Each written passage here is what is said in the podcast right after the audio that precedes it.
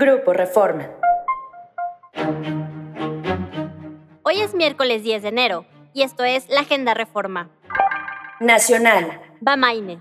El gobernador de Nuevo León, Samuel García, destapó ayer al coordinador de los diputados federales, Jorge Álvarez Maínez, y le entregó la estafeta como precandidato de MC a la presidencia.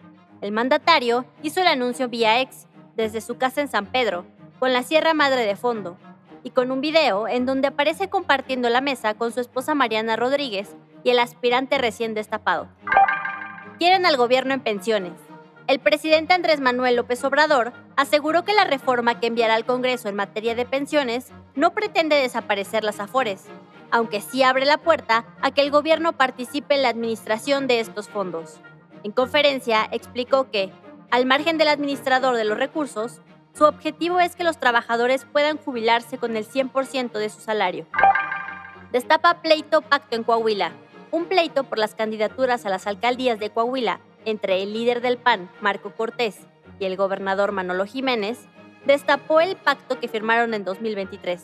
Dicho acuerdo consideraba la entrega al PAN de cinco diputaciones, pero también tres secretarías de Estado, 20% de las subsecretarías y 20% de oficinas de recaudación, además de seis notarías públicas. Para 2024, consideraba que el PAN nominará candidatos en 14 municipios, incluido Torreón, de 38 que están en disputa. Ciudad. Ofrecen a Godoy gabinete y Senado. El presidente Andrés Manuel López Obrador aseguró que la fiscal de la Ciudad de México, Ernestina Godoy, puede ocupar el cargo que quiera en el gabinete federal.